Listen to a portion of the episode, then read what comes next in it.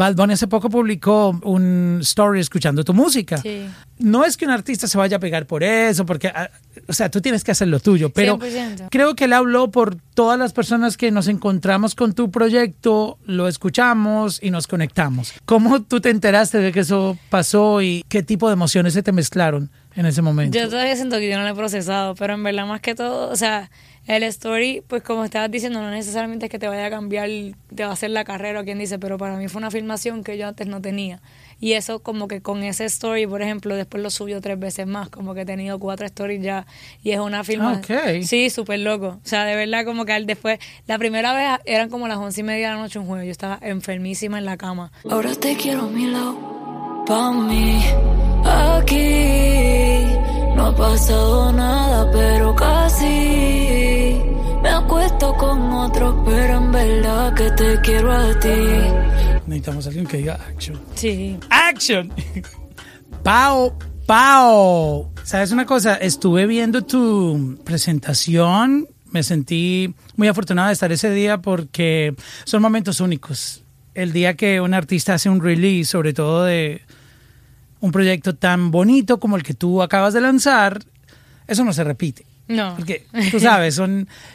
Aunque puedes lanzar muchísimos más, cada uno, sobre todo, considero yo este, ha sido un antes y un después en, en tu sonido. Entonces creo que estuve afortunado de estar ahí. Y ¿sabes lo que más me gustó también? Que mm, me conecté de una con tu proyecto. Qué duro, gracias. Sí, fue, fue algo especial. Normalmente casi todos los releases donde he estado, um, no sé, a, No lo, me- a mejor no, no fue pensado de esa manera o, o cada quien, cada vibe es diferente, pero ese día Sí, no sí. sé, yo sentí que tú estabas muy ah, desnuda con el proyecto. sí, ese, ese proyecto, o sea, para mí, nada, toda la, la reacción que ha tenido ha sido como, uno se lo, como que lo, lo desea, pero no sabe si va a pasar o no, ¿me entiendes? Yo tenía, es un proyecto bien vulnerable también porque es mi primer proyecto solo y un proyecto que peleé por sacar porque es mi sonido y es como, por eso mismo el antes y el después de un sonido mío, pero es el sonido que siempre he querido hacer, solo que pues me tocaba esperar hasta este momento a poder hacerlo. Y, y es el proyecto más auténtico que creo que tengo y que se haya recibido de esa manera para mí es como que, que cool que todo No, me encanta. créeme que me he escuchado el álbum, no porque tenía pendiente esta conversación contigo, es porque la verdad me gusta. gracias gracias Me siento bien oyéndolo. qué cool qué bueno Tú sabes, Eso de esas uno quiere sí cositas que uno le gusta darle play cuando está caminando. Yo, el deporte que hago es caminar. So, lo he escuchado muchas veces tu álbum. Yo creo que entre cool. 12 y 15 veces más o menos. Más que yo. O un poquito más, creo. Ah, y es fácil de oír, ¿sabes? Porque cool. ni es muy largo ni muy corto, sino que justo me da como que para el tiempo que estoy haciendo ejercicio. ¿sí? perfecto ¿Cuánto sí es un buen el- tiempo el es como media hora No, no tengo aquí el, el tiempo, pero yo creo que tiene un timing perfecto. Déjame, yo le... sí dura como veintipico Trato siete de mirar aquí. más o menos Siete canciones, pongamos, sí, siete, como un poquito más de media hora. No sé si llega pero sí más o menos Sí, o 30 minutos Sí, sí. máximo, pero buenísimo. Gracias. cuando mencionaste difícil, o sea, que le tuviste que pelear mucho, ¿a qué te refieres? es un sonido diferente. Y yo siento que toda, por- me, me hubiese pasado en cualquier lado, como que es un sonido donde eh, incluso hasta yo para sacarles como que estás segura de que quieres hacer esto, ¿me entiendes? Como llevas tiempo sacando este sonido, lo vas a cambiar, ¿me entiendes? Y a todo el mundo le da miedo eso, decir como que esto va a ser un experimento. Así. Ok, te, te dio como el síndrome, lo que llaman el síndrome del impostor. A mí me da síndrome de impostor todo el tiempo. Todos sufrimos Todo de el eso. tiempo en la industria. A mí o el que me diga que de no, yo me siento súper seguro de lo que no, no, hago. nunca. No, yo estaba cagadísima. O sea, yo sacando este P, y incluso yo y la disquera, todo el mundo estaba como que, ok, vamos a hacer esto. Eh, ¿Me entiendes? Entonces, por eso fue ese feeling de esperemos que esto funcione. Y yo de verdad quería que funcionara. Entonces, pero creía tanto en el proyecto y al final yo siento que cuando, por más como fresita whatever que suene, como la energía que uno le pone a algo, pues es recíproca. Y eso es lo que le ha pasado al proyecto y para mí es como una bendición, en ¿verdad? Como dice Joy Baldwin, de los miedosos no se ha escrito nada y creo que el riesgo valió la pena 100%. demasiado. No, increíble, o sea, no me lo puedo imaginar.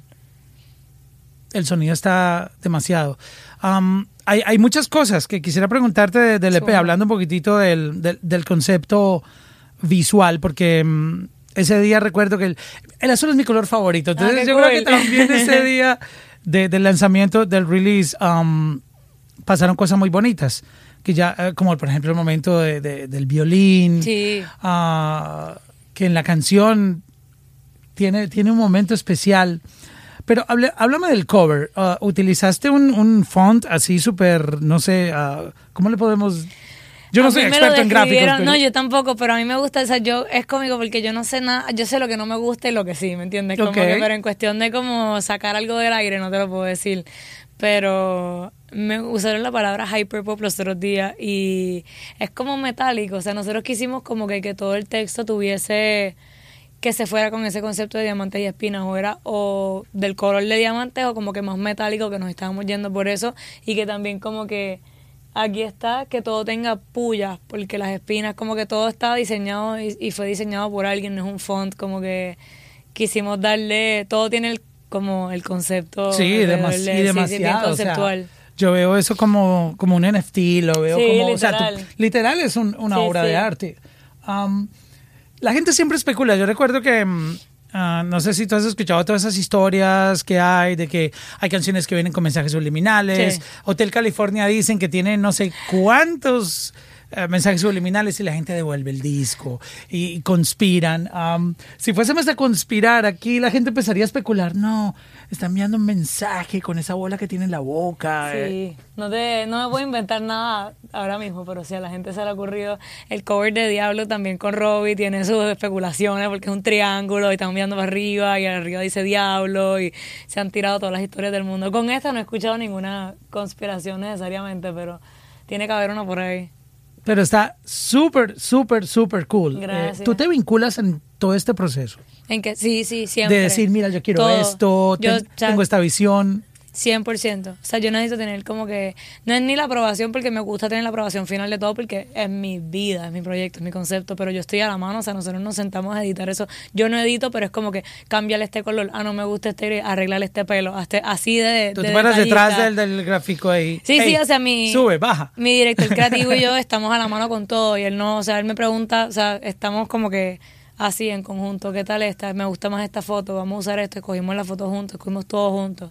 Eh, y yo creo que hasta este punto como que no toma una decisión sin mí porque literal es como me gusta estar bien involucrado en mi proceso creativo, porque al final del día mi imagen. Cuéntame la historia de cómo tú llegas a, a todo esto. O sea, ¿en qué momento tú empezaste a ponerte en el radar de Rich Music y cómo, cómo vivías en ese momento? Cuéntame un poquitito para, para recordar, porque muchas veces en el afán que ustedes viven no hay tiempo como de hacer un, una pausa y decir, wow, Sí, sí. por tanto que he pasado y mira lo que he logrado. Yo trato de hacer eso lo más que puedo, literal. Yo escribo todos los días cuando... los días que sí puedo, que son... Trato de buscar el tiempo para hacerlo y como que son los pocos, los 5 o 10 minutos que tengo en mi vida de, de centralizar todos mis pensamientos como en un canal, como quien dice. Pero nada, yo empecé por el lado de la industria y yo descubrí, a Rich Music descubrió quién yo era por, por trabajar, o sea, por el lado de- del negocio. Eh, yo siempre quise ser artista, me costó mucho eh, ponerme en esa mentalidad, por decirlo así. Tuve mucho tiempo convenciéndome de que pude haber sido feliz o que era feliz haciendo otras cosas y llegó un punto de reflexión bien grande en mi vida donde yo dije, mira, yo estoy deprimida, o sea, yo no estoy haciendo lo que quiero, ¿qué tengo que hacer para cambiarlo? Y a mí me gusta mandar esos mensajes, como que qué tiene que pasar para que yo sea artista, por ejemplo. Y ahí las cosas, como siento que las piezas se empiezan a acomodar. Y nada, de ahí un par de meses me enfoqué tanto, como que yo estuve tanto tiempo enfocando mi, mi plan B, que era como que trabajar en el negocio y ser compositora para otra gente, que logré mi plan B. Ignoré mi plan A por completo. Entonces como que hice una, un cambio de mentalidad y, y pues por eso estamos aquí, como que me se empezó a alinear todo de cierta manera, pero me costó mucho.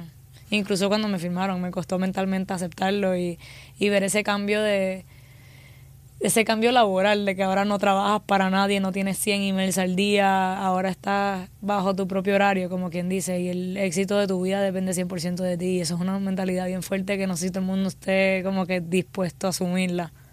O sea que tú empezaste como compositora. Eh, sí, o sea, yo empecé, tenía como que trabajaba en la industria y por las noches salía a hacer clock out y componía por las noches para otros ¿Y qué hacías en la industria? Yo era label manager. Ok, ok, eh, eso me, me da a entender que tú conoces el negocio entonces. 100%. Lo cual es súper importante. Yo Demasiado. soy súper pro del business, o sea, me encanta promover que los artistas entiendan que aparte de arte, de que tienen un talento especial para producir, en este caso, sonidos Sí. o canciones, ah, hay que entender cómo tú puedes sacar eso adelante, porque al, al 100%. final el, el artista es el único que le duele su proyecto. Sí, y hay, no, hay artistas que están pegados y no ven dinero o están clavados por otro lado y es como que, mira, yo me esforcé tanto, ¿dónde está como que el fruto de esto? Y filmaron algo que no tenían que filmar y después, la cosa es, yo digo que todo artista se tiene que educar, no a un nivel universitario, tú puedes conseguir esta información en cualquier parte, pero que hagan ese esfuerzo de, de educarse, de saber lo que están filmando, de siempre conseguir un abogado, de estar al día de, de lo que son splits, de lo que son contratos, de lo que son, reel- como que ese tipo de cosas, samples, lo que sea. Eh, nunca viene mal, ¿me entiendes? ¿Y cómo llegas a, a trabajar en la industria? So, Pues yo estudié música. Eh, hice mi bachillerato y mi maestría en, en música. Entonces hice mi, eh, mi maestría en Music Business y me gradué. Y mi familia me dijo, ah, estás sola. Como que yo, ah, ¿qué carajo voy a hacer yo con una maestría en música? ¿Me entiendes? So, trabajé en la industria para pagar la renta, lo que pues se me daba el otro lado creativo. ¿En un, algún record label? Ah, En Rich Music. aquí mismo. Ok. Bueno, Yo, yo no me puse a leer nada No, no, de... tranqui. Sí, sí, acá. de, mm, yo trabajaba yo odio para- leer Wikipedia porque entonces voy a terminar preguntando lo mismo y, Sí, sí, o- no, o ya no me sorprendo cuando me hablen, pero ok. Sí. Yo me gradué, trabajé en una disquera independiente, duré allí como cuatro meses y me surgió la entrevista. Pero eso está más acá. interesante todavía, ¿sabes por qué? Porque cuando uno entra a una compañía, le ponen un rótulo, hay una, un- un- tú sabes, uno ya queda como que, si tú entras como recepcionista, Así o sea, te vas a quedar por más olvídate. que subas, sí. No te quieren ver haciendo otra cosa. Es, es como que una ley laboral. a- aunque sí hay. Yo sé que hay personas que dicen, no, yo empecé en esto y luego pasé a esto, pero normalmente, sobre todo en este mundo del entretenimiento, cuando yo, yo vengo como de la radio, televisión, tú entras haciendo una cosa y ya como que, hey, ¿y este por qué ahora quiere ser talento? O sea, como que Sí, y a todos nos no te la dan, en serio. 100%. A mí me costó mucho. A mí me costó también asumir el rol de artista eh, cuando la gente que me está corriendo el proyecto yo la entrené. Y a la disquera también le costó verme como una artista cuando yo era empleada. Es que Y- cambiaste dos roles, o Y fueron eh, dos roles comple- es completamente ¡Wow! diferentes, dos estados mentales bien diferentes. A mí me tomó como un año. Creo que a los dos nos tomó como un año como asumir. Yo no filmé oficialmente hasta septiembre, pero yo estaba desde enero como, como artista para ellos. Y nos tomó de enero a septiembre decir, ok, vamos a, ok, ya eres artista. Y hasta ahora, ¿me entiendes? Como que decir, ya eso se, como esa parte ya se les olvidó. Pero eh, fue un cambio bien grande. Y a mí me costaba, yo inicialmente, cuando terminé filmando con Rich, porque en verdad, pues no me imagino en ningún otro sitio, de verdad. Y Rich Music es mi familia. Pero, no literal, pero sí.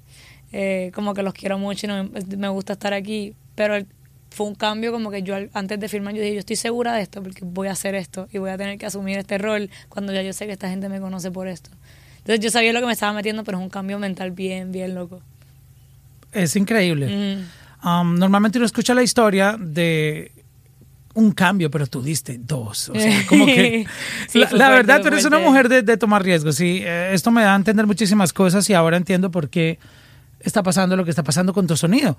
Y por qué te pones en el radar y, y te la empiezan a dar a gente en la industria que encuentra en ti un- una propuesta interesante.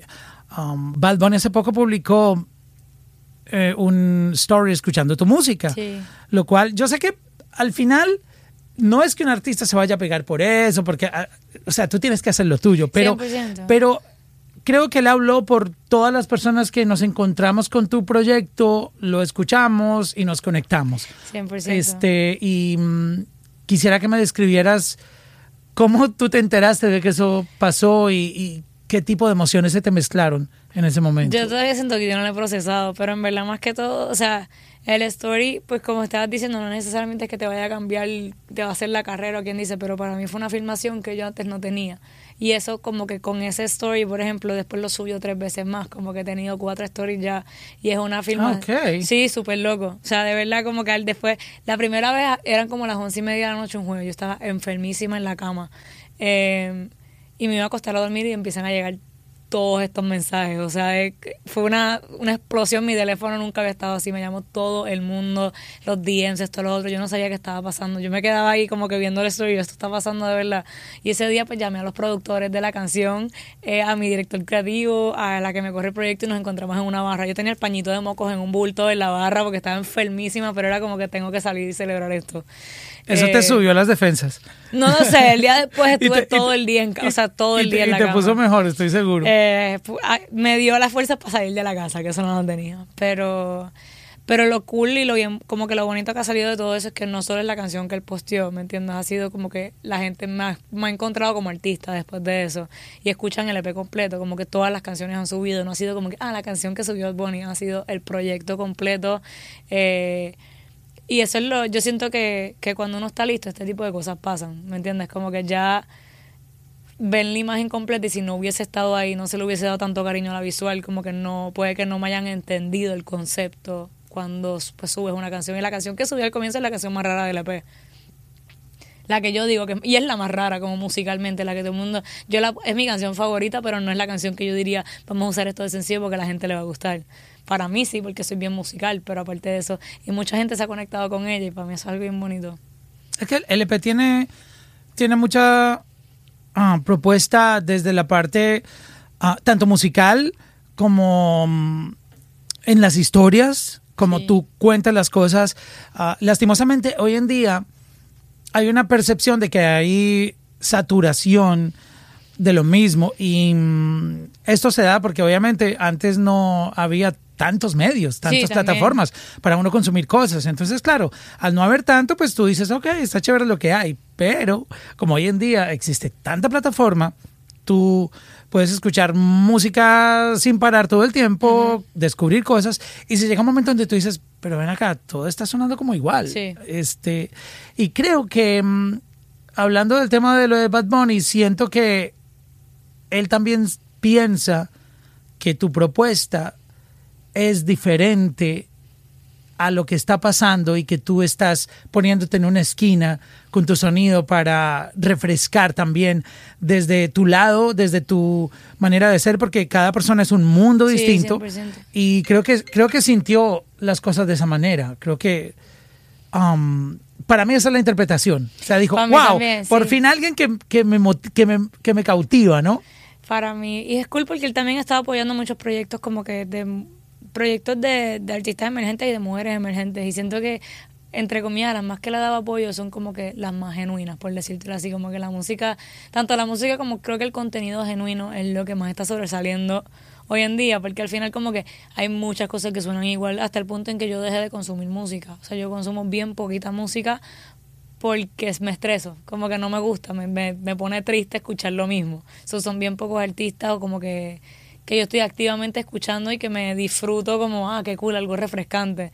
Eh, siento que la gente que sí se está atreviendo a pues tomar esos riesgos y proponer algo nuevo en la industria, son la gente que está echando para adelante. Y eso me da demasiada felicidad. Eh, porque al final, de o sea, detrás de esto, uno saca un reggaetón comercial y yo siento que los artistas dicen, ok, cool, está fácil, ¿me entiendes? Pero como que detrás de ese riesgo, o sea, es mucho más difícil sacar algo diferente porque la gente como que no está acostumbrada, siempre te van a comparar con otra persona, si no te comparan está raro. Eh, como proponer algo nuevo algo bien difícil y poder lograrlo es otra cosa, se siente demasiado cool. Yo encontré muchas cosas interesantes, entre ellas ciertos desahogos tuyos en, en ah, o no sé si, si lo sean, pero cuando lo escucho, por ejemplo, Pau Pau me parece que es un una canción que expresa lo que tú sientes con la gente que a lo mejor no, no te la dio. 100%. Um, que obviamente uno en el camino se encuentra más eso que, que, gente que te la da y que te apoya, porque lastimosamente el, mundo es así. La gente quiere apoyar algo cuando ve que funciona, como que uh, está funcionando y, ahí sí te llaman, ahí sí te textean, ya quieren aparecer, mira, vamos a hacer algo. Pero cuando no hay nada, como que tienen la costumbre de, no, no, no, le dan la importancia. esa canción tiene esa, esa 100%, ¿no? Yo sí, como que a mí me gusta mucho Pau Pau porque siento que es una canción de cierta manera exagerada, pero es una canción autobiográfica. Eh, y tiene muchas líneas que son ciertas y muchas líneas que me como que, que describen momentos de mi vida. Tiene mi nombre, por eso le puse Pau Pau. Eh, y sí, es como que de lo que estoy viviendo ahora y las luchas que he tomado para llegar aquí. Entonces le tengo mucho cariño a esa canción. So, me gustó la parte del coro que mm, se oye mucha gente Ah, sí. diciendo eso- fuck you. Yo creo que él es uno de- No, él estaba grabando. Eh, ese coro fue con gente de la disquera. Literal los llamé en la oficina como que, mira, vamos a grabar. Gente que trabaja en marketing, en producción, como que me los llevé para el estudio. Y después los afiné. para, para mí, yo creo que el, el- el TikTok que más me gustaría hacer es haciendo esa, esa parte del corito contigo, porque Se creo siente que- bien, se siente creo- poderoso. claro, porque yo creo que tú estás hablando por todas las personas que hemos pasado y nos enfrentamos a diario a la gente que no nos la da. Por algún, por mucho. algún motivo. Hay gente que no te la da por, por hate, porque no te quieren ver progresar. Hay otros que simplemente pues no creen en ti Sí. y, y es normal. Pero creo que esa, esa parte de la canción, eh, todos nos identificamos porque no existe un ser humano que no haya pasado por momentos donde 100%. no se la dan. Sí, sí, full. No, a mí me gusta. Y a todo el mundo, o sea, todo artista que logró llegar al grande ha pasado por mil y una historia así, de gente que pues, o les han pasado por encima, o les han dicho que no sirven, o que esto no va a funcionar, etcétera. ¿Por qué pusiste las letras en, en minúsculas? Yo escribo Ah, ah, todo en Yo, minúscula. yo a veces veo álbumes que ponen todo en mayúscula. Yo, ok. Mira, Sí. y este ni siquiera utilizaste la primera letra. Tú sabes que en, en el español, que cuando Sí, uno sí. escribe algo, entonces diamante se debería hacer con la D mayúscula y luego espinas, la, la I, eh, la I minúscula, minúscula. y luego E de espinas ah, mayúscula. Ah, pero tú lo escribiste todo en Todo mi proyecto minúsculas. siempre ha sido con minúscula. Es algo de branding también, incluso los press releases, como que Pau Pau puede ser la primera oración y mi branding, mi nombre, como el, Ah, el brand en sí es en minúscula. O sea, todo. está mal si lo escriben, para que lo tengan en Sí, cuenta, si lo escriben con Todavía mayúscula. hay mucho, ya creo que nosotros, si es interno, pues lo corregimos, pero si es externo ya yo me cansé de, como que es difícil controlar eso. ¿Y cómo llega ese gusto por las minúsculas? No te sé ni decir, en ver- visualmente me gustaba y también es como que yo le busqué significado como después de, de hacerlo, porque le puse el primero el nombre y después dije todo lo que voy a escribir, incluso en todos mis posts, en todo lo que escribo, todo en minúscula. No, y se ve cool porque, Eh. ¿Sabes una cosa? Cuando uno eh, textea en mayúscula, eh, se supone que, uno, que uno está gritando, no, está enojado, Sí, está sí. como que casi que un insulto o irrespetando a alguien. Sí, uno dice, ¿por qué me gritas? Y lo que estás... A mí me estresa como que ver mayúsculas y yo soy alguien bien low key, entonces siento que va también con mi personalidad, como que todo lo que yo escribo es como yo yo chiquito. debo confesar que un par de veces a, a Customer Service he escrito emails tocado, en sí. mayúscula. Yo creo que yo nunca Um, me he tirado esas, como que completo, no. No porque, puedo. O sea, me sentía tan impotente Sí, que sí. lo escribí en mayúsculas, pero la verdad no me sentí bien luego porque dije, se ve... Qué ve- cómico que es se que- ve muy fuerte Sí, sí, se escribir ve agresivo, se ve agresivo. No sé, no me gusta, me da como... Sí. Qué interesante eso. ¿Cómo tú construiste, eh, oh my God, ahora hablando de, construiste este, este proyecto que mm, ya lo comentaste hace un momento que era, fue complicado eh, para, para ti, Sí. to- toda esta mm, oferta de nuevos sonidos, de, de tú sabes, un- un- una nueva identidad también en tu voz, porque el- aquí estás un poco... Sí, como- sí. tú- me gusta además, me Eh, encanta yo, cómo te encontraste ahí. Ah, ¿Cómo comenzó todo este, este proyecto? Pues el proyecto yo he tenido, depende de la canción, como que yo he tenido muchas de estas canciones ya escritas y siempre ha sido la visión que yo he tenido para mi proyecto, pero uno tiene que pasar por diferentes etapas para llegar aquí también. No estaba lista, tampoco como que siento que conocí a los productores como que correctos para terminar estas pistas, porque muchas, por lo menos como la mitad de las canciones tenían otras pistas y no estaban como que a la par de donde yo las quería llevar y la como que la visión sónica también como que yo tenía para, para las canciones.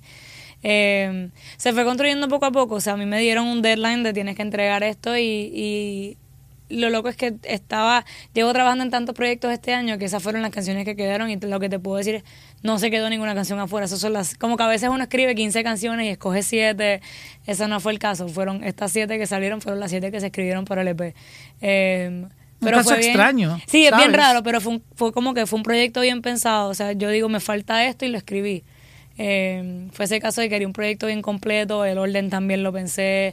eh, pero en cuestión sónica, yo te puedo decir como que, que es la versión más auténtica mía. O sea, es lo que siempre quise hacer. Estas canciones no fueron difíciles de crear, fueron canciones que yo me disfruté todo el proceso y fueron como. Literal, siento que han sido las canciones más fáciles que hemos hecho. Eh, no que son las más rápidas que han salido, pero son como que las más auténticas que se han sentido. Entonces que cuando uno es uno o actúa como uno, creo que todo fluye mucho más y, 100%. y es más fácil hacerlo que cuando Sí, tienes sí. que ponerte bajo otro personaje, ¿no? Sí, a mí me, o sea, a mí se me hace más fácil escribir para mí que escribir para otras personas, pero todavía me disfruto ese proceso. Eh, pero también como que uno, uno fluye como en su máxima potencia, por decirlo así, cuando encuentra, esto no se hace solo, cuando encuentre un equipo que de verdad te entiende y que fluye contigo de productores, de compositores, de lo que sea, de creativos, como que todo hace más sentido y para poder llegar a eso se toma tiempo. Porque tienes que trabajar con un montón de gente para tú descubrirle lo que te gusta, con la gente que te gusta trabajar. Entonces, como que llegué a un punto en donde, pues, sentí con este proyecto que, que conseguí el equipo que es y son mis hermanos, de verdad. Es un proyecto en familia, es lo que digo. Y la pasé tan brutal haciéndolo y que qué cool que, pues, esa misma energía que se puso y la energía que estás recibiendo. ¿Tú crees que todo esto que tú estás viviendo hubiese pasado si tú no hubieses est- estudiado music business? No, no. Yo siento que todo pasa por algo. Uno a veces se pone, para mí, y he estado mejorando, pero el problema de... Yo creo que el dilema más grande de todo creativo es la comparación con otras personas de, ah, yo quiero estar ahí porque yo no estoy. Y entre más pasan los tiempos, como que entre más pasan los años y entre más pasa el tiempo, yo me quedo como que, ah, yo no estaba ahí porque yo tenía otro, como que la vida tenía otros planes para mí. Y porque estoy trabajando en la industria, ah, porque ahora tengo un contrato súper bueno. Eh, y ya me ahorré ese problema en el futuro de pegarme y tener como que yo todo está pasando a su tiempo. Eh, eso sí, no sé. No, es que entender el negocio es súper importante. Sí, sí. Um, a mí, literal, me da un poco de, de frustración porque eh, teniendo todas las herramientas a la mano en este momento para tú entrar a Google y buscar cómo yo debo lanzar mi música, eh, cuál es el proceso que debo hacer, registrar mi marca como artista, eh, distribuirla, Sí, hacerle sí. marketing, bueno, firmar splits o todas las cosas Son que hay que hacer. Y muchas veces la gente dice, mira, pero yo no, yo no sé hacer eso.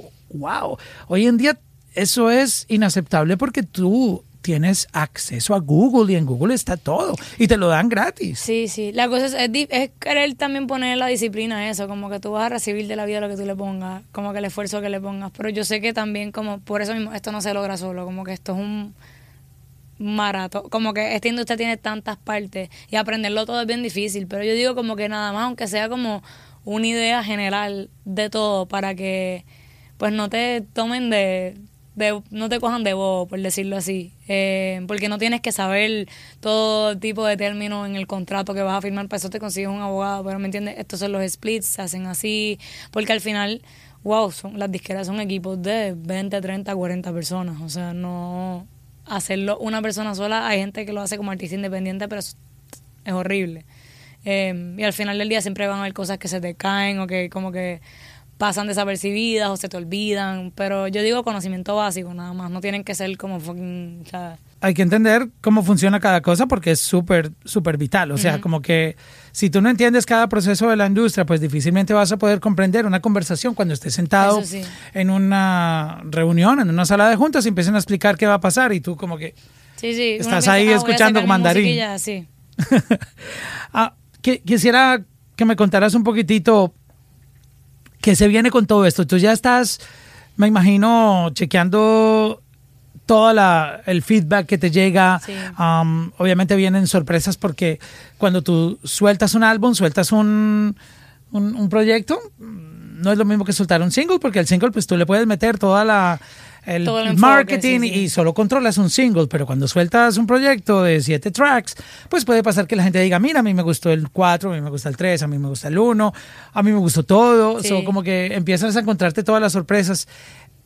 Esto va a dar para hacer rem- remixes, como que vas a invitar a otros artistas a sumarte a, a este a movimiento. ¿Qué, qué hay como que en tu mente? Sí, sí, el plan del EP literalmente hemos ido monitoreando el progreso de cuáles son las canciones favoritas de las personas y lo cool es que las canciones favoritas son las mías también.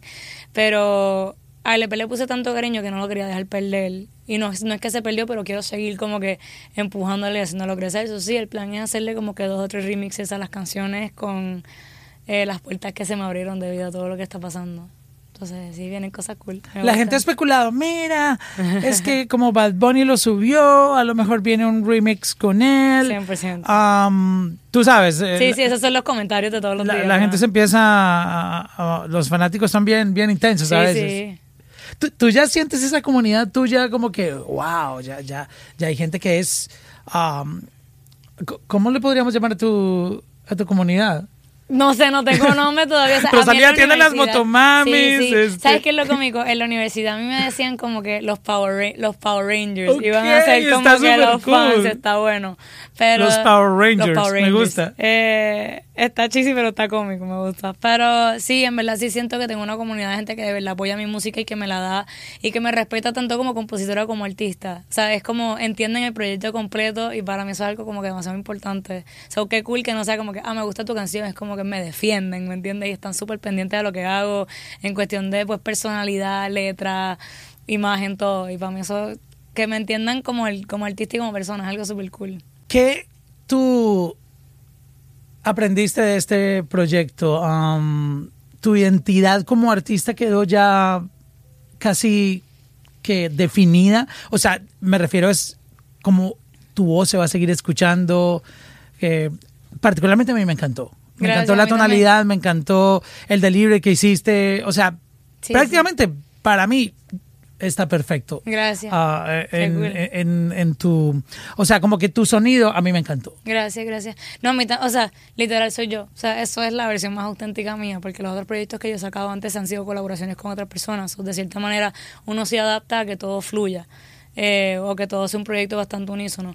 Esta soy yo, estas son el resto de mis canciones, son así, ¿me entiendes? Como que este es mi sonido y qué cool que ya se haya establecido. Obviamente, eh, de aquí uno evoluciona. Hay momentos, o sea, todo artista cambia porque si no te quedas igual y te quedas atrás y la gente se aburre. Pero este es mi sonido y qué cool que este proyecto pues me haya dado la oportunidad de que la gente diga, ya, esto es lo que tiene Pau por hacer.